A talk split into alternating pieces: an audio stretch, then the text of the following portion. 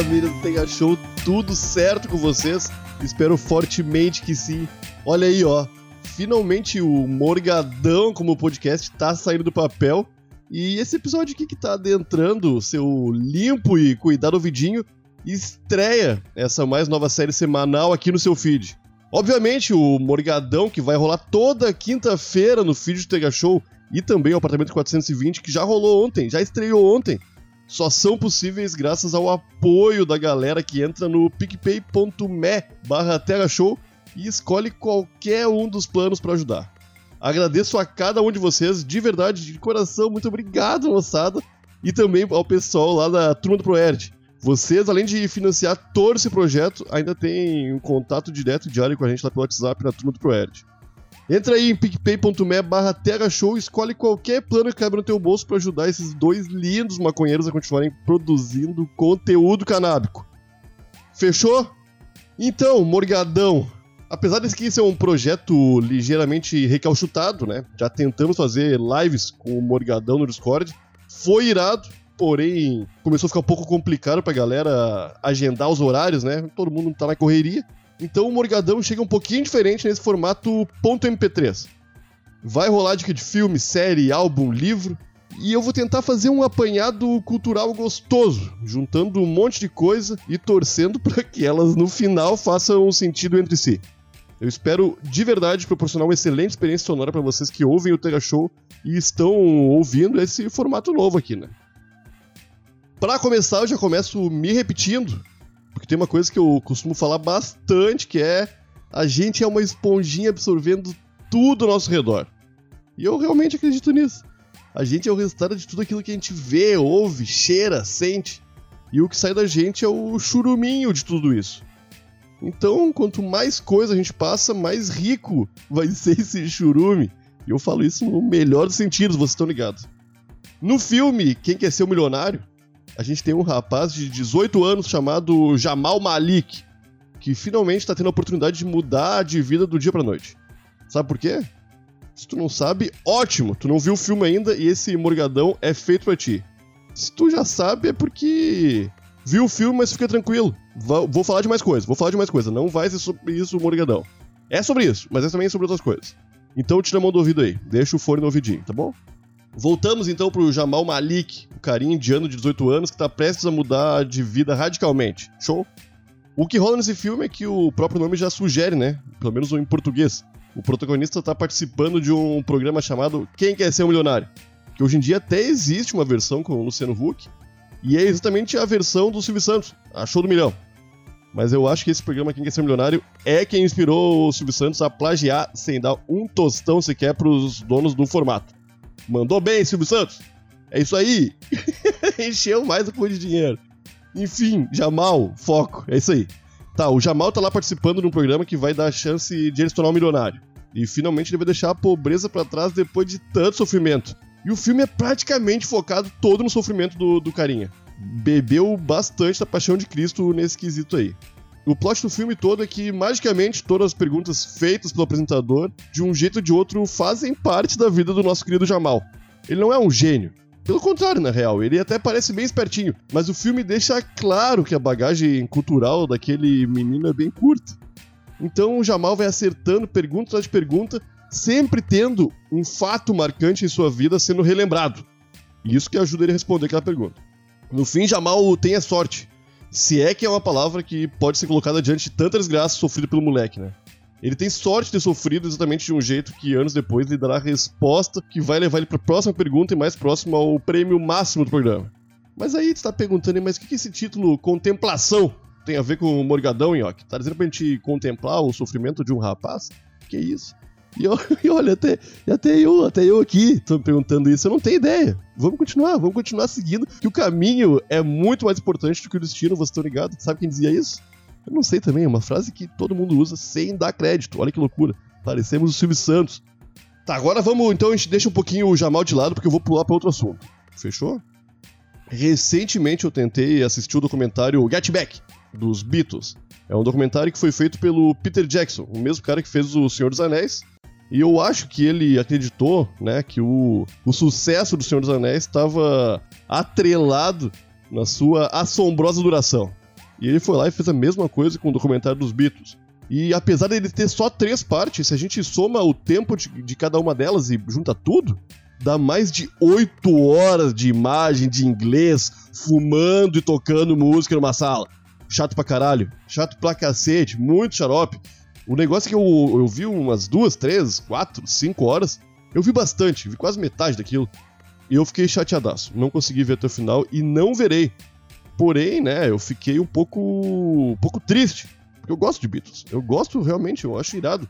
E ver o que eles. o que levou eles a ter as ideias das músicas é uma coisa que sempre me. me, me, me, ficou na minha cabeça. Mas como é que esses caras fizeram essas músicas? Que loucura. E tudo bem, passou um tempo e eu dei de cara com outro, outro documentário chamado McCartney 321, 321 em inglês. E esse documentário é basicamente uma conversa entre o Paul McCartney e o Ricky Rubin. Eu acho que é assim que fala o nome dos dois. E eu pesquisei para ver quem era Ricky Rubin e caralho, gente. O cara produziu, se liga só, Beast Boys, Slayer, Run DMC, Red Hot Chili Peppers, uma porrada de coisa que já teve dentro da nossa casa e a gente nem sabia que esse maluco existia. Olha que doideira, olha só isso, olha que doideira, que maluquice. Aí eu fui lá na internet, baixei o serial do Paul McCartney e botei no pendrive, botei na televisão pra ver qual é que era, né? Que documentário é esse? Será que vai ser chato também? E, mas eu, eu, sabendo que era a conversa do Paul e de um outro cara, eu fiquei pensando, eu gosto, né, de ver conversas entre pessoas bem vividas geralmente rola uma das duas coisas. Ou o papo vai ser muito cabeça, cheio de referência, ou vai ser papo de gente bosta prepotente, vai passar o tempo inteiro tentando ser mais foda que a outra pessoa, né? E para nossa sorte, é só um papo muito cabeça e cheio de referência. Voltamos. Aí começa com eles ouvindo música, né? Porque os caras são criativos. É, é falando dos Beatles, né? Vamos ouvir música. Começa ouvindo música, show. Mas logo, logo ali começou a levantar uma pontinha que foi se desenrolando e começou a me deixar, como dizem lá em Rondônia, bem curioso. E antes que eu fale dessa pontinha, preciso dizer para quem não tá ligado que os Beatles se conheceram entre eles ali bem novinhos, crianças. Então eles foram se desenvolvendo juntos, tendo as mesmas referências, os mesmos lugares, as mesmas pessoas. Enfim, entenderam, né? Eles não fizeram uma banda depois de adultos. Eles foram crescendo e se desenvolvendo juntos. Aí começa a conversa entre os dois e o Paul, no primeiro episódio, já manda um, um papo de que quando ele e o George eram crianças, novos, entraram numa lojinha de instrumento para comprar umas guitarras, né, para ver o preço de violão, e o dono da loja não tava na loja, gente. Quem tava ali era um substituto. E esse substituto aí tava com o violão na mão e fez um acorde no violão ali que nenhum dos dois tinha visto. Aí eles ficaram, caralho, que loucura esse som! Falaram isso em inglês, que eu não sei como que eles falam inglês, essa frase especificamente. E eles foram embora e ficaram abismados, né? Guardaram aquele acorde na cabeça deles. Até que um, muito tempo depois, eles estavam precisando de um acorde para botar na música dos Beatles e adivinha qual acorde eles usaram? Esse aí, do substituto da loja de instrumento musical. Olha que loucura. Aí houve mais umas músicas que eu não lembro quais eram, mas eram umas belíssimas canções dos Beatles. E continuou conversando. E como o documentário é só sobre o Paul, né? Ele veio com outra história, porque não teria sentido o Rick Rubin contar uma história, né? Não se chama Rubin 321. Aí o Paul fala que quando ele era bem jovenzinho e cheio de testosterona, ele queria muito pegar umas, umas menininhas inglesas, né? Como todo jovem inglês heterossexual. Aí ele decidiu começar a agir que nem francês, começar a usar roupa de francês, gola alta, e até criou uma melodia para tocar uma música e fingir que tava falando francês. Olha aí, uma doideira. Não tinha letra, era só melodia e o Paul fingindo que tava falando francês. Aí corta a história para quando a Edith Piaf, que se vocês não, não conhecem, procurem Edith Piaf. É uma cantora foda francesa, lançou um álbum. E o Paul falou que achou aquele negócio fora da curva. Ele usou um termo em inglês também, gente. Eu não eu vou parar de falar nisso, mas ele tá usando termos em inglês. Eu tô falando fora da curva, mas não foi isso que ele falou. e aí, Pô, passou mais um tempo. Junta esses monte de fatos que eu tô falando aí. Aí o, tinha um cara, um vizinho do Paul, que foi, inclusive, um cara mais velho, que apresentou o John Lennon pro Paul. E esse cara era casado com uma, uma professora de francês. E o, o Paul era pequeno e tava fazendo uma música chamada Michel. Aí ele chegou pra, pra professora de francês e falou: oh, me diz uma palavra em francês aí que rima com Michel. Michel é. é Michelle em inglês. Aí a, a mulher, a professora de francês, foi tranquilaça e mandou Mabel, que significa minha bonitona. É isso aí. Mais uma música dos Beatles saiu do nada. Tem uma música chamada Michelle, Mabel, que é uma música maravilhosa, bonita mesmo. Então vocês já entenderam para onde eu tô indo nesse morgadão aqui, né? Não sei se vocês estão se perguntando ainda sobre o título, mas acho que deu pra notar. Então, tentando encurtar um pouco esse assunto, eu vou poupar vocês da explicação longa sobre o Sgt. Peppers e contar direto que um dia o Paul já tinha os Beatles e ele tava comendo um prato feito no restaurante. E um brother tava a, na mesa com ele e pediu sal e pimenta. E quando o cara pediu aquilo ali, o, o, o Paul não entendeu direito. Entendeu, e, entendeu o Sgt. Pepper, ao invés de Salt Pepper, né? Que seria pimenta e, e sal em inglês. Aí vocês estão ligados no Sgt. Pepper, né, gente? Que eu acho que talvez seja o disco mais conhecido, mais icônico dos caras. E veio justamente daí. Eles usaram, não tinham ideia de como bater os Beast Boys, que tinham lançado um disco foda, e foram lá e lançaram Sgt. Pepper, né? Um disco fudido de bom. Ah, então, o aconchegante lugar que eu quero chegar aqui, né, pra começar a encaminhar vocês pro fim desse episódio, é que tanto o Paul quanto o Jamal, cada um do seu jeito, cada um na sua caminhada, teve umas coisas acontecendo em volta. Umas boas, umas ruins, umas terríveis, umas maravilhosas. E isso é uma coisa que também acontece comigo, com vocês aí. E o que falta pra gente, talvez, é um pouco de atenção nesses pequenos detalhes da vida aí. Porque independente da nossa disposição, a vida vai acontecer. Ela vai acontecer, vai acontecendo e um dia vai acontecer sem a gente estar junto. E vai ser uma pena, porque é irado.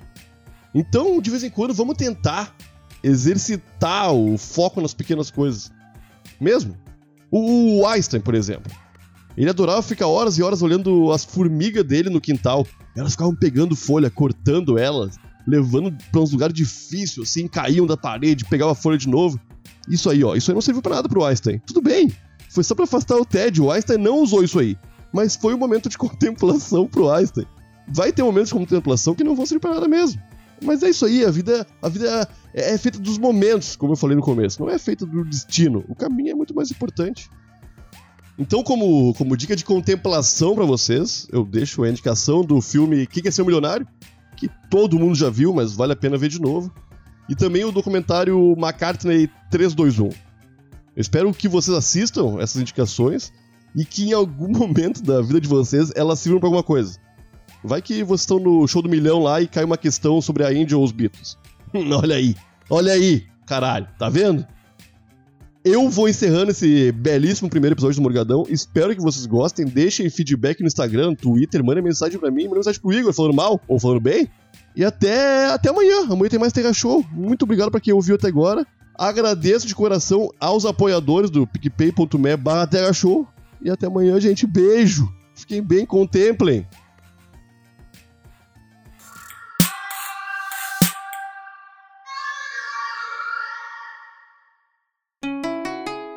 Rádio Hemp.